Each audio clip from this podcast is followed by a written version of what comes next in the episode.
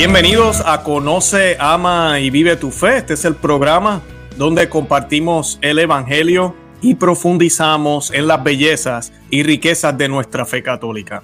Les habla su amigo y hermano Luis Román y quisiera recordarles que no podemos amar lo que no conocemos y que solo vivimos lo que amamos. En el día de hoy me acompaña un invitado súper, súper especial que muchos de ustedes me estaban pidiendo desde hace tiempo. Gracias a Dios el Señor nos ha concedido lo que queríamos. Hoy tengo a su eminencia el cardenal Juan Sandoval. Eh, quien nos va a estar acompañando hoy, nos va a estar hablando de, de un, nos va a estar dando un mensaje de esperanza. Yo tengo unas preguntas para él y vamos a estar hablando de distintas cosas. Hoy se está grabando el programa el Día de los eh, Santos Mártires eh, allá en México y pues el tema también se va a centralizar en eso. Estamos en tiempo de crisis, estamos en tiempo de confusión dentro y fuera de la iglesia, estamos en tiempo de persecución y lo que se viene aparenta ser no muy bueno. Y pues hoy vamos a estar hablando de eso, de qué tenemos que hacer los hijos de la iglesia, los, eh, los cristianos, los católicos, los que seguimos a nuestro Señor Jesucristo, nuestro Salvador. Yo quiero darle oficialmente la bienvenida al cardenal Juan Sandoval, quien me ha dado permiso para decirle don Juan, así que no se escandalicen si le llamo don Juan durante el programa. Y pues nada, eh, don Juan, ¿cómo está? ¿Cómo se encuentra? Bien, Luis, para servirte. A tus, un poco viejo, pero a tus órdenes. no, no diga eso. a usted le quedan muchísimos más, créame, muchísimos más. Eh, bueno, Cardenal eh, Juan Sandoval, yo quisiera, antes de comenzar, quisiéramos una oración y pues sería un honor si usted la pudiera dirigir. Me parece bien que te, ¿qué te parece si como estamos en víspera de Pentecostés, invocamos el Espíritu Santo para esta charla contigo? Excelente. Ven, Espíritu Santo, llena los corazones de tus fieles y enciende en ellos el fuego de tu amor. Envía, Señor, tu Espíritu y, solo, y, so, y, todo será recreado. Oh Dios, que nos enviaste el Espíritu Santo para la remisión de los pecados, que, que Él nos ilumine y podamos decir las cosas buenas y rectas para gloria tuya y bien de nuestras almas, por Jesucristo nuestro Señor. Amén. Amén, en el nombre del Padre y del Hijo y del Espíritu Santo. Santo, amén. Amén, Ave María Purísima, sin pecado concebida. Bendito sea Dios. Bueno, pues, eh, don Juan, como ya le dije a la audiencia que le iba a decir don Juan, así que tengo todo el permiso. Hoy estamos celebrando la fiesta de San Cristóbal Magallanes, creo que se pronuncia, Magallanes. Magallanes. Y, ajá, y, y sus compañeros mártires. Correcto. Y pues yo quería citar una frase que él dijo, porque creo que este mensaje que uno ve en la historia de estos mártires y de todos los mártires, pero eh, hoy que estamos con usted, ¿verdad? Desde México, eh, dice, él dijo, soy y muero, esto fue minutos antes de morir, soy y muero inocente, perdono de corazón a los autores de mi muerte y pido a Dios que mi sangre sirva para la paz de los mexicanos desunidos. Eh, yo quería, la primera pregunta que quisiera hacerle es, ¿cómo podemos unir nuestros esfuerzos y sufrimientos a los santos mártires en este mundo tan divisivo que vivimos hoy en día en todas las atmósferas?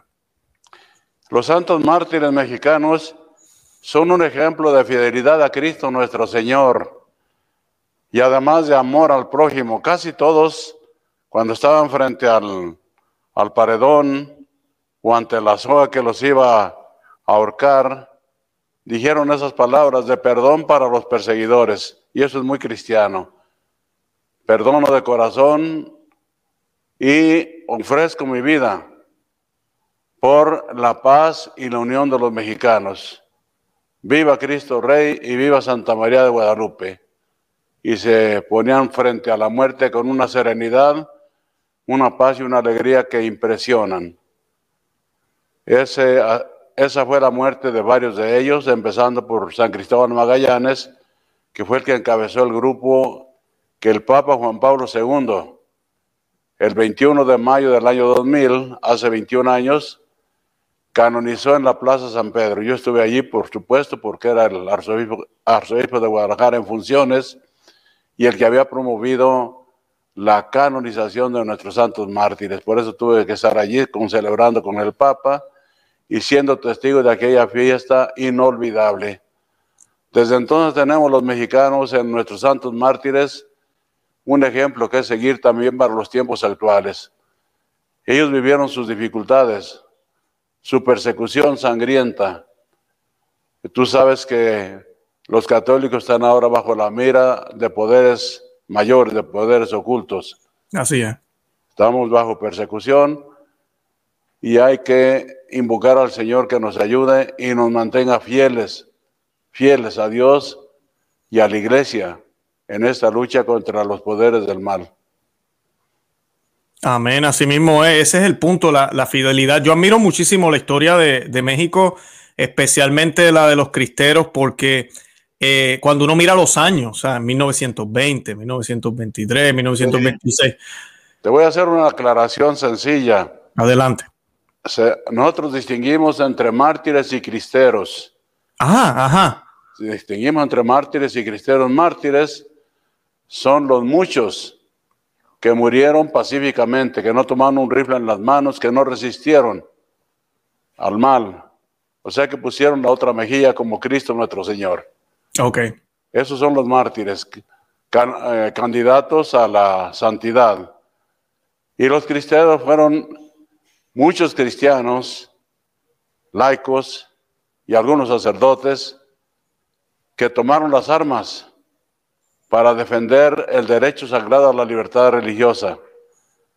Como tomaron las armas y murieron matando, son ejemplo de heroísmo, de heroísmo cristiano, pero no son candidatos a, la, a, los altares. Por eso distinguimos entre mártires y cristeros. La historia de los cristeros es hermosa, maravillosa, muy generosa. Está contada por un libro muy bien escrito de Jan Meyer que se puede mm. conseguir en las librerías. Y el, de los mártires, el padre Fidel González, español historiador, fue el promotor ante la congregación, ante la congregación de, la, de, la, de los santos. Y él escribió la vida de nuestros santos mártires, santos y beatos. Claro, y, pero a mí lo que me impresiona de la historia es el hecho de que hay personas hoy en día que piensan, no, eso no puede pasar, que los gobiernos nos persigan, no, eso no puede pasar, que nos prohíban el poder adorar y glorificar a Dios como queramos, no, que estamos en un mundo más avanzado. Y la historia, ¿verdad? Es, es, es como cíclica, ¿verdad? Se repite de diferentes formas, pero se repite. Y pues a mí me impresiona mucho el saber que eso fue el siglo pasado apenas, lo que sucedió en México, en un mundo moderno prácticamente, ¿verdad? Tal vez no habían teléfonos internet como ahora, ¿verdad? Eh, que lo pues, tenemos en el bolsillo, pero era un mundo bastante moderno y pues eso sucedió y puede volver a suceder. Entonces debemos mirar esa historia para poder aprender qué hicieron esos santos, los mártires, con su fidelidad a punta de cañón, teniendo la bala a punto de venir no renegaron del Señor y se mantuvieron firmes. No tenemos que olvidar la palabra de Cristo nuestro Señor, que dijo, si a mí me han perseguido, también los perseguirán ustedes. Claro. Pero yo estaré con ustedes, no tengan miedo. Somos discípulos de un crucificado. Y siempre la doctrina cristiana, lo que el Señor nos dijo, chocará con las aspiraciones del mundo con las ideas de muchos y sobre todo con el que está, detrás de todo este mal, que es el demonio. Nuestra lucha es contra los poderes invisibles, dijo San Pablo. Entonces no hay que descartar que también ahora y en, en lo sucesivo pueda haber persecuciones sangrientas. O a, veces no son sangrientas, son más sutiles, que te matan diablo, te desprestigian, te expulsan de la sociedad, en fin. Hay muchas maneras, muchas maneras de perseguir porque los métodos van cambiando también para hacer el mal. No olvidemos que la de México fue en los años del 15 al 30 más o menos, de 1915 a 1930, porque comenzó con Carranza y después siguió con Calles, y que después de esta persecución hubo persecución en España. Hubo persecución grande en tierras musulmanas. Hubo persecución en Rusia de los creyentes que fueron mandados allá al Gulag. Al Gulag. Ha, estado habiendo persecución en, en territorio de, musulmán. En China, la iglesia está siendo perseguida. O sea que en una u otra parte se verifica la palabra de Cristo. No tengan miedo si yo he vencido al mundo. Si a mí me persiguieron, también los perseguirán a ustedes. Así es, así mismo es. ¿Verdad? Y si la cabeza sufre, como nosotros vamos a decir, ¿verdad? Nosotros que somos apenas el cuerpo, ¿verdad? Él es la cabeza.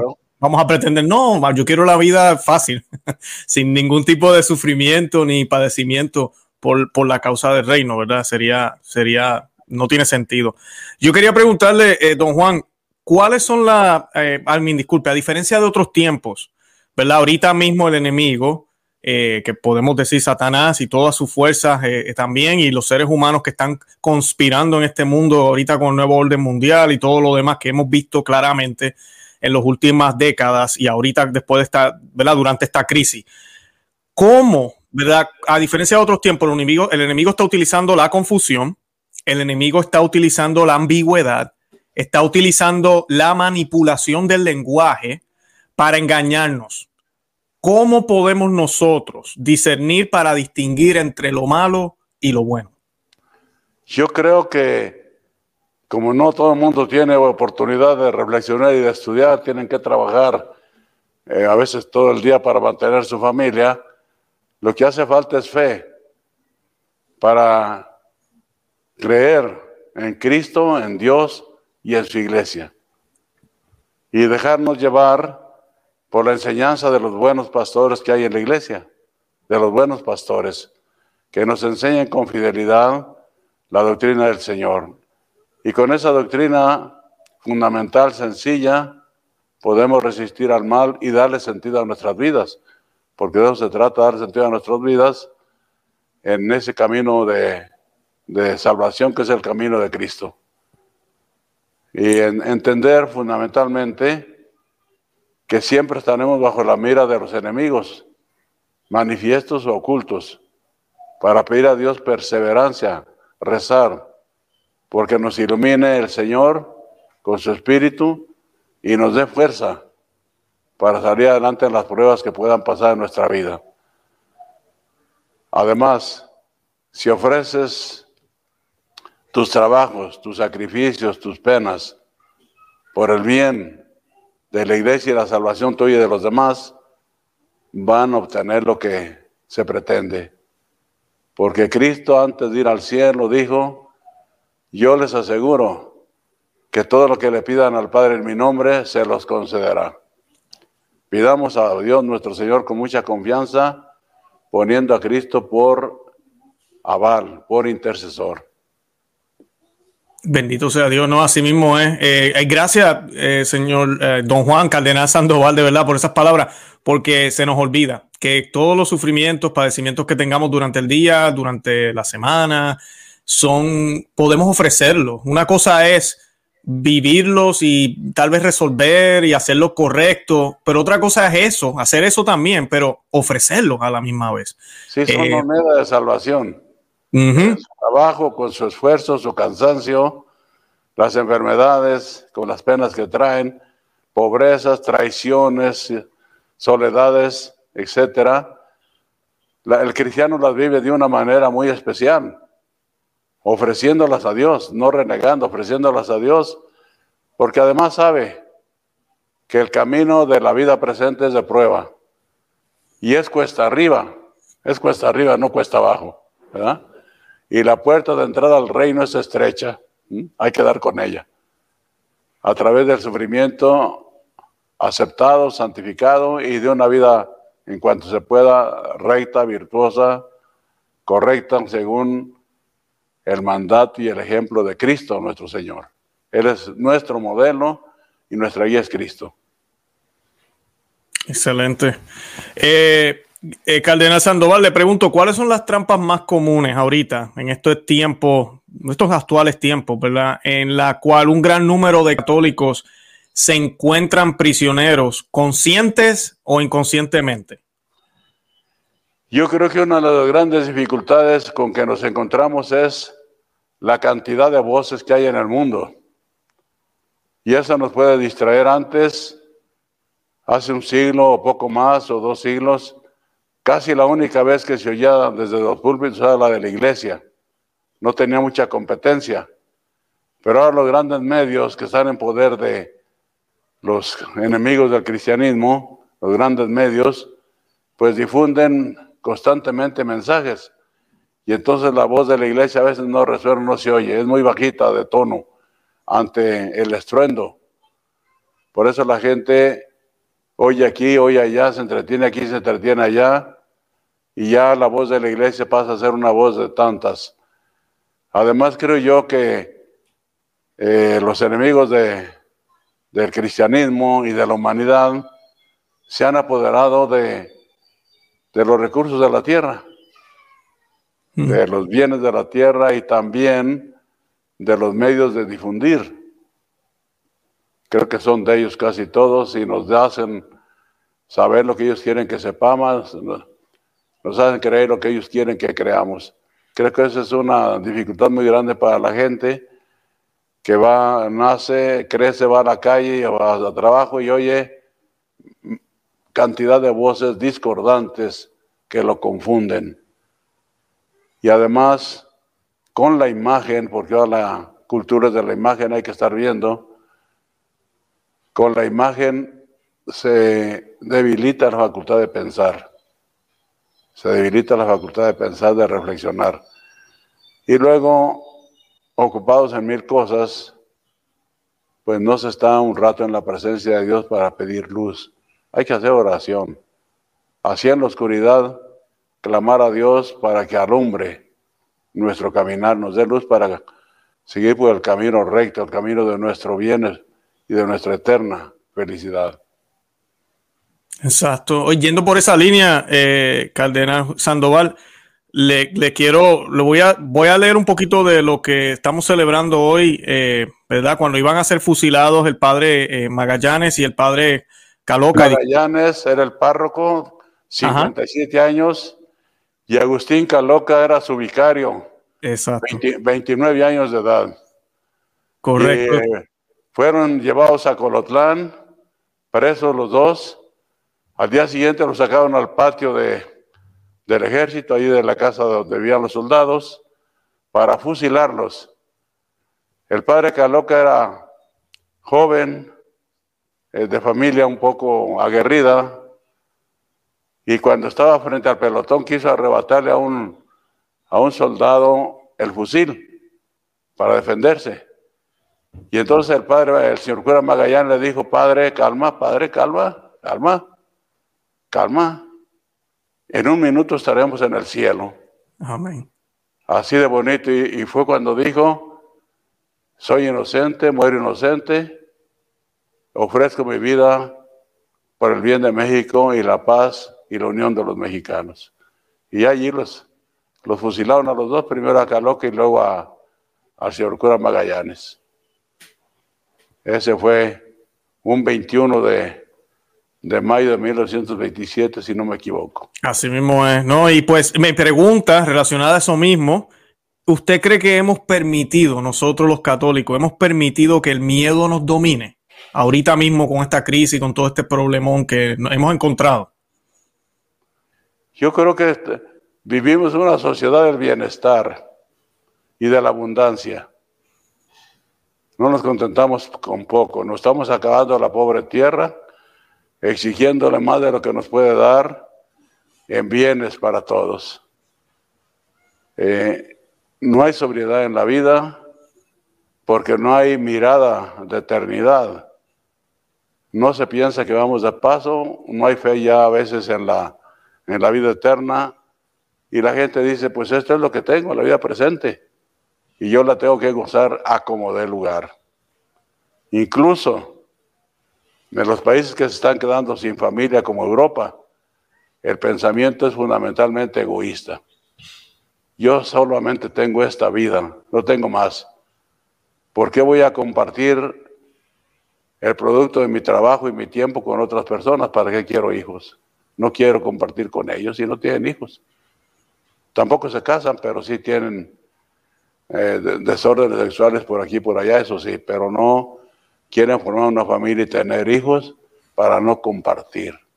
Hay un egoísmo enorme en mucha gente, lo cual pues causa aislamiento y más tristeza en la gente.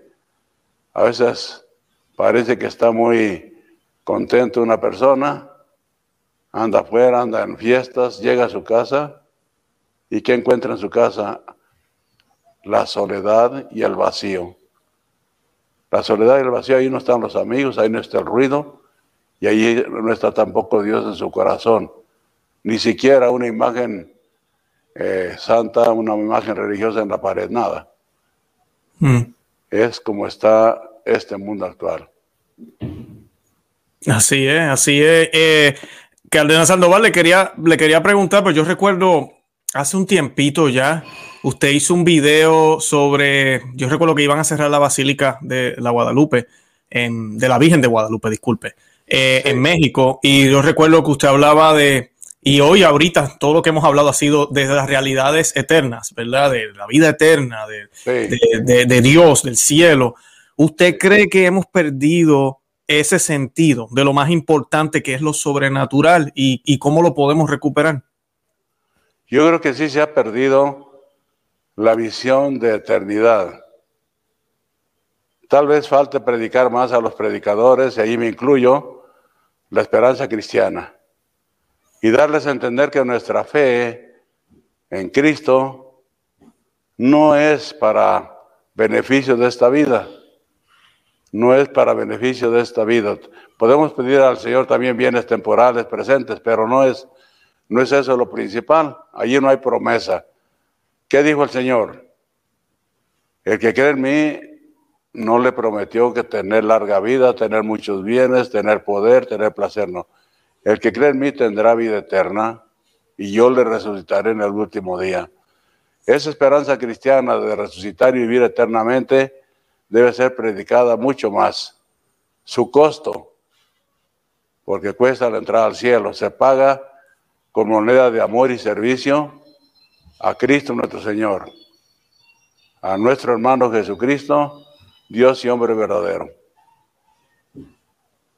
Así mismo, ¿eh? ¿y qué cosas podemos hacer nosotros como laicos, eh, don Juan, eh, para mantener ese norte? Porque como dijo usted, hay muchas voces, muchísimas voces. Estamos en la era de la información, pero también de la desinformación. Y estamos en la era del ruido y no, no, no, no. Tenemos que buscar esa, ¿verdad? Esa, usted mencionó la oración ya, ¿verdad? Esa conexión que tenemos que siempre tener con, con Dios. ¿Cómo podemos hacer eso? Una persona que trabaja o los sacerdotes que nos ven, porque a nosotros nos siguen muchos religiosos también, ¿Cómo pueden mantener ese norte y dejar de estar pensando tanto en lo políticamente correcto, en obedecer todo, en simplemente ser bueno y nos olvidamos de lo que, de por qué lo hacemos, ¿verdad? Que es un, hay, un, hay un bien mayor después de esta vida. ¿Cómo podemos mantener esa real eh, perspectiva de lo que es ser hijo de Dios y ser católico? Yo creo que lo primero es que todos los bautizados entiendan que pertenecen y son iglesia.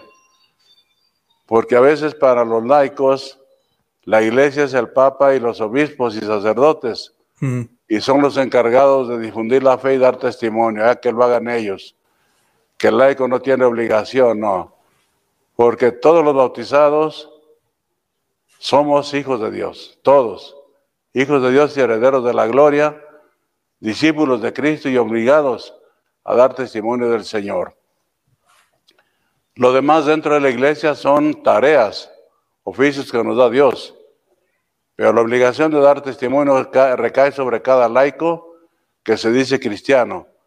Y el testimonio es una vida correcta, de acuerdo con el Evangelio, con los mandamientos. Un cristiano que va con el mundo pongamos por caso en vicios, en orgías, en borracheras, pues no da testimonio ninguno, ¿no? No puede darlo, porque la vida lo, lo desdice, lo contradice. Dar testimonio con una vida correcta y luego, dado el caso, también sacar la cara por la iglesia, por nuestro Señor Jesucristo, sacar la cara y dar testimonio. El Espíritu Santo que se celebrará este domingo, estamos en espera de Pentecostés, es también para el testimonio. Dijo el Señor, cuando venga el Espíritu Santo, que junto al Padre les enviaré, ustedes serán mis testigos, ustedes serán mis testigos. Y todos tenemos obligación de dar testimonio más con la vida que con la palabra. Así es. Cardenal Sandoval, yo le quería hacer una pregunta, ya estás un poco más personal, ¿verdad? Eh, en su, yo no quiero decir, en su vocación, esa es la palabra que estaba buscando, en su vocación de, ¿verdad? De religioso, de sacerdote, obispo, cardenal, ahora es cardenal de mérito. Eh, yo sé que ha visto muchísimo, los tiempos han cambiado, la iglesia ha cambiado en cierto sentido. ¿qué, ¿Qué lo ha mantenido a usted firme en la fe? ¿Cuál es el secreto? Podríamos decir, no quiero decir secreto, pero no sé qué palabra utilizar, ¿verdad? ¿Cuál es la, esa, ese ingrediente, ¿verdad? Que sabemos que es Cristo, pero además de eso, ¿qué ha hecho usted para sobrellevar los ataques, las discusiones? Eh, no hace poco a usted le censuraron en, su cuenta un, material por estar hablando de la inyección eh, y que son cosas que usted está hablando muy clara, por eso yo lo admiro muchísimo a usted. Pero estoy seguro que posiblemente hasta hermanos suyos, cardenales, obispos, le han dicho cosas y pues debe doler. Eh, a mí también me duele cuando algún hermano predicador me, dice algo y yo digo, pero es que yo solamente estoy enseñando lo que la iglesia siempre ha enseñado. No es cuestión de opinión, es lo que la iglesia enseña. ¿Qué hace usted para mantenerse, verdad? Alegre a la misma vez, pero firme con el Señor. ¿Qué ha hecho durante todas estas décadas para, para mantenerse fuerte? Bueno, yo creo que mi fe es una fe sencilla, aprendida en mi pueblo, de mi familia, que era una familia de campo sencilla, pecadora como todos, pero piadosa, que nos inculcó con el amor y la práctica religiosa, como por ejemplo el rezo del rosario diario, pues una fe muy sencilla de oración. Y sobre todo el ejemplo de los sacerdotes que fueron los que conocí yo de chico, realmente grandes pastores, sacerdotes santos. Y entonces yo siempre tuve esa imagen que así debería ser. Andando el tiempo, bueno, a los 12 años entré al seminario. Mm. En el seminario en aquellos tiempos había mucho recogimiento, muy buenos formadores que continuaron, como quien dice, con ese ejemplo. Mira, la fe es por testimonio. Si tú vives con gente buena, te va a hacer bueno. Si vives con malandrines, quién sabe si agarres el mal camino. Eh, por eso el Señor habló de testigos, no de maestros. Porque el maestro pues enseña, pero no se compromete con lo que enseña, ¿no? Sino que son nociones abstractas. El testigo te dice una cosa y está comprometido con ella. Yo tuve buena formación en el seminario, y después eh, de sacerdote me dedicaron inmediatamente a formar sacerdotes al seminario. Yo fui en el seminario de Guadalajara 27 años formador, seguiditos, desde prefecto de los chicos, espiritual de los chicos, hasta rector por muchos años. Y eso de estar formando jóvenes para que fueran buenos sacerdotes, era para mí un acicate y también una vigilancia. ¿Por qué? Porque un seminario con 300 muchachos son muchos ojos que se están viendo. Y si no hay un ejemplo en el sacerdote que los forma, no hay formación. Yo fui consciente de eso y Dios me dio.